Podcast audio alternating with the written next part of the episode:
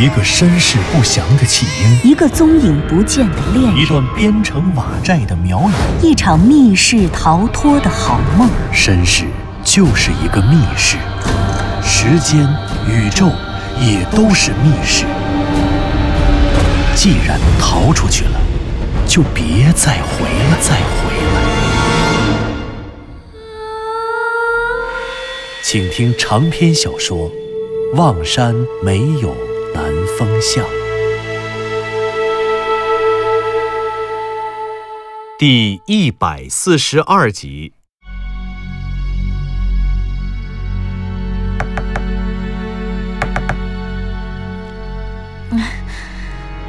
不要嘛，谁啊？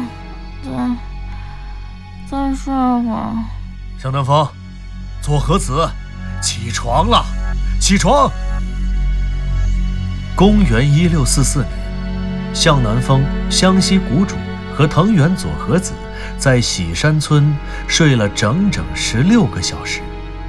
除了一直坐在马扎上的向南风，湘西谷主和佐和子睡得倒都还不错。第二天，临近中午的时候，湘西谷主急促的敲门声才将睡梦里的向南风和佐和子吵醒。佐和子极不情愿地揉着眼睛，渐渐地苏醒过来。他翻了个身，一眼看见了坐在马扎上连动都不动的向南风。早啊，南风哥。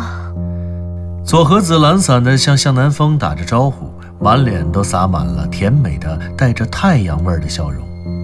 睡了整整十六个小时，左和子的气色格外的好。她这个年纪的女孩是不需要化妆就已经青春动人的。佐和子看着向南风眨了眨眼睛，可就在这时，他好像忽然反应了过来，然后花容失色的抱着被子坐了起来。南风哥，你不会不会是在这马扎上坐了一夜吧？你你以为呢？当然是啊。左和子看着他那双清澈的大眼睛，又是歉意，又是委屈，又是因为报得一箭之仇而沾沾自喜，同时又对他充满了担忧与关心。南风哥，对不起啊，南风哥，嗯，要不你赶快上来再躺会儿吧。左和子说着，便起身过来拉向南风。向南风此刻虽然已经被湘西谷主叫醒了，可是他在马扎上睡了一晚，感觉自己的胳膊、腿、手和脚，甚至除了脑袋之外，所有的地方都因为血液不流通而彻底坏死了一样，完全就不听他的命令。左和子这一拉他，向南风一点动作也做不出来，竟然被左和子顺势拽倒，又扑通的一声摔在了地上。哎，哎呦呦，哎呀，左和子，两次了啊！昨天晚上闭眼之前一次啊，这睁眼又一次，哎，哎呦，哎呦，哎呀，南风哥，南风哥，我不是故意的，都怪我。来，左和子想拉向南风起来，把他扶到床上，而向南风自己也想站起来，可是他全身酸麻，一点力气也使不上。特别是被左和子这一拉一摔，更是酸麻的不行，干脆动也动不了了。哎呀，哎，你别别别别别别别别，你别碰我了，别碰我了。这这怎么行啊？哎来来，南风哥，我把你扶到床上，哎呦，小心啊！这个时候，湘西谷主也不知道里面发生了什么，他站在门外等着开门，却光听见里面向南风哎呦哎呦的叫唤了。湘西谷主把门砸得更响。喂，向南风，佐和子，你们两个不起床，在屋里折腾什么呢？开门啊，有急事儿！向南风和左和子在里面折腾了好一会儿，左和子这才扶着向南风在床上躺下，然后去给湘西谷主开门。师兄，你早醒了？是啊，一直在等你们。你们俩折腾什么呢？啊，向南风怎么还不起啊？啊，南风哥，南风哥昨天晚上一直睡马扎来着，刚才你叫我们，我们才醒。我说让他在床上直直腰。哦，对了，师兄，你刚才说有急事儿，怎么了？什么急事儿？哦，对了，时间有点晚了，咱们得赶快走。走？去哪儿啊？躺在床上的向南风听到湘西谷主这么说，一下子就来了精神。他扭头看着湘西谷主，从床上支撑着身子坐了起来，也问道：“湘西谷主，你要去哪儿啊？”“回妙瑶禅庵，回妙瑶塔去啊。”“什么？回妙瑶禅庵？”“啊，什么意思啊，湘西谷主？难道你是说，啊，昨天刚来，咱们今天就回去了？”“哎呀，不是那个意思，南风，我不是要回到咱们原来的那个时空。”我是说，回妙瑶塔和妙瑶禅庵。今天早晨呢，我打听到了一些关于妙瑶禅庵建造原因的事情。我想，我们得赶快先回去考证一下。什么？考证妙瑶塔和妙瑶禅庵？啊，那我们是不是应该买三匹马，打听打听去北京或者去南京的路，然后去紫禁城查那个鼎香柜，再查那把金锁？鼎香柜和金锁当然要查，不过这里的事情还没有弄清楚。怎么就能离开呢？对，湘西谷主说的对。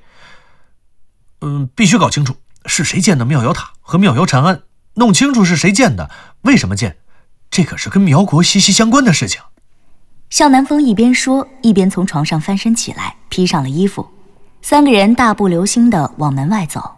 他们在院子里告别了张老四，并沿路和村里的喜山村村民打了招呼。沿着守南山南路的山路向北折回了妙瑶禅庵。他们离开喜山村没多久，湘西谷主问向南风和左和子：“你们一定觉得奇怪，我为什么要特意来一趟喜山村？”“不奇怪，吃一顿饭，睡一个好觉，救了人也不能白忙活呀。”“哎呀，除了这两个现实的问题，其实昨天下午见到这群村民的时候，我就有一种直觉。”当时呢，这直觉我没搞清楚是什么，不过现在看来，这直觉真是个好东西啊！啊，怎么个好法？我在这里发现了两个问题。第一，你们知道现在是什么时候吗？公元一六四四年，几月份嘛？这个我不知道。不过感觉天气已经挺凉的了，应该是十一月左右吧。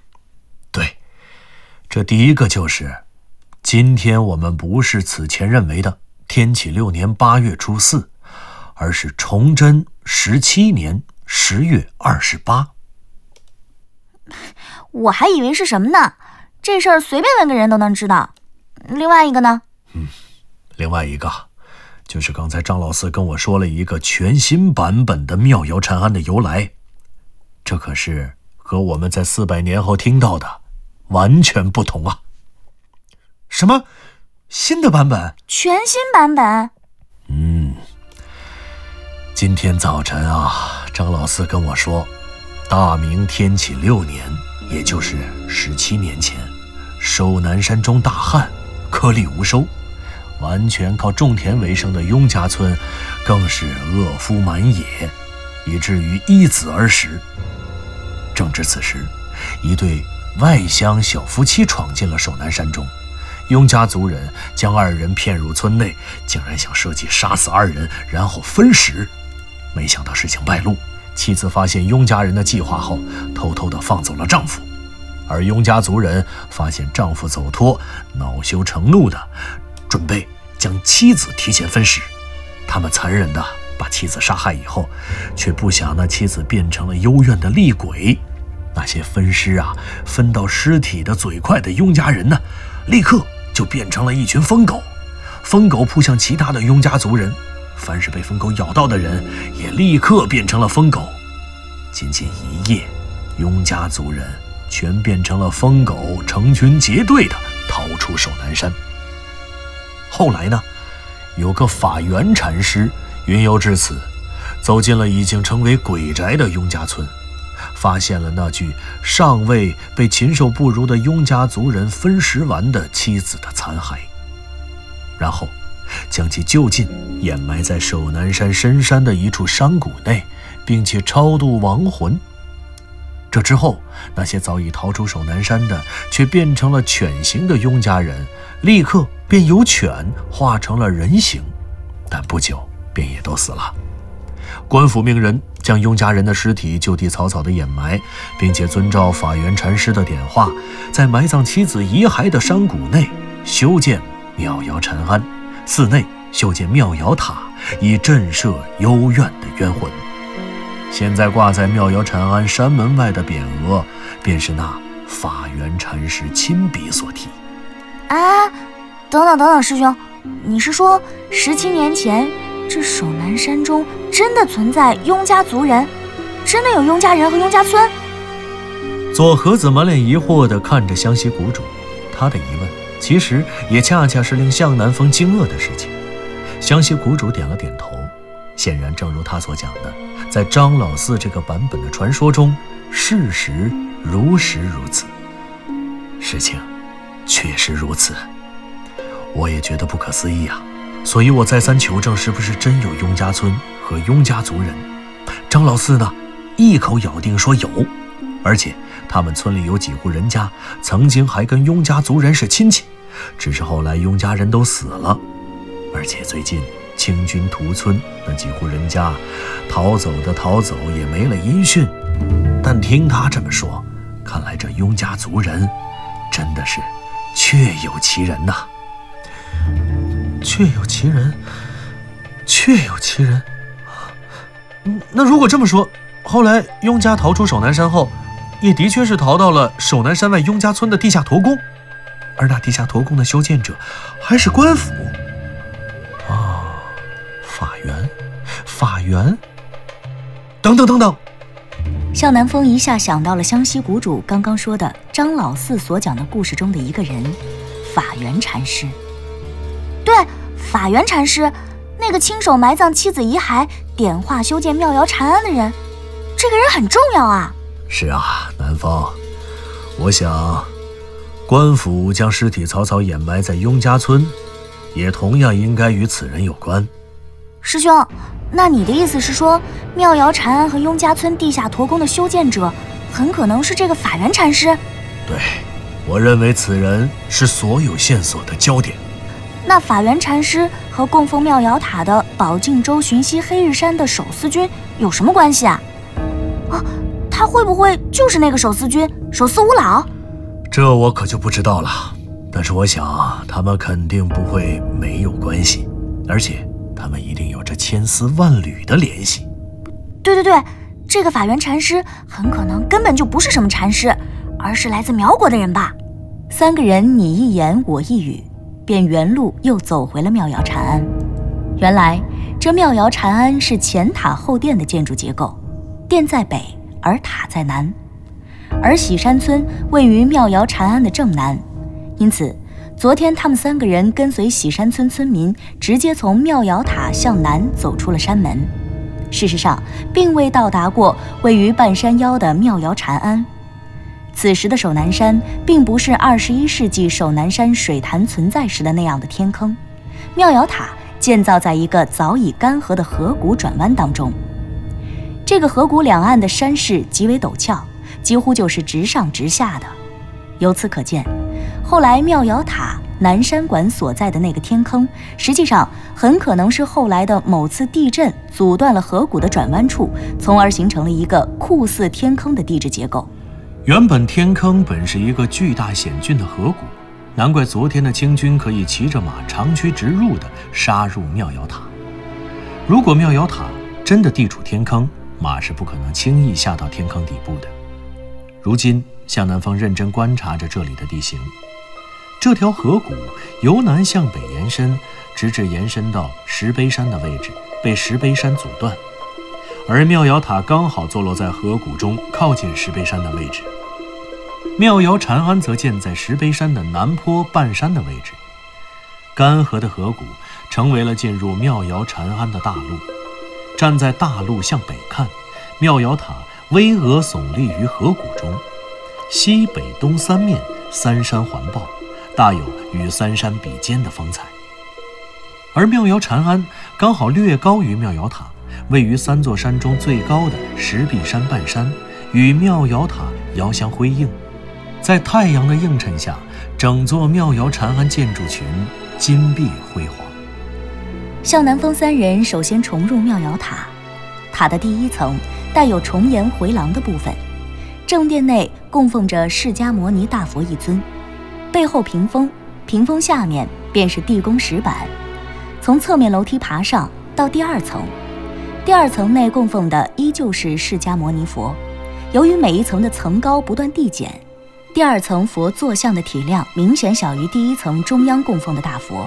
而再向上走，每一层都有佛坐像供奉，每一尊坐像的体量逐层减小。从第三层起，殿内就出现了刻有碑文的石碑。到了第五层，供奉的坐像变成了佛龛，殿中的陈设变成了一个一个的经架，经架上摆满了一本本的佛经。这里俨然成为了一个藏经阁。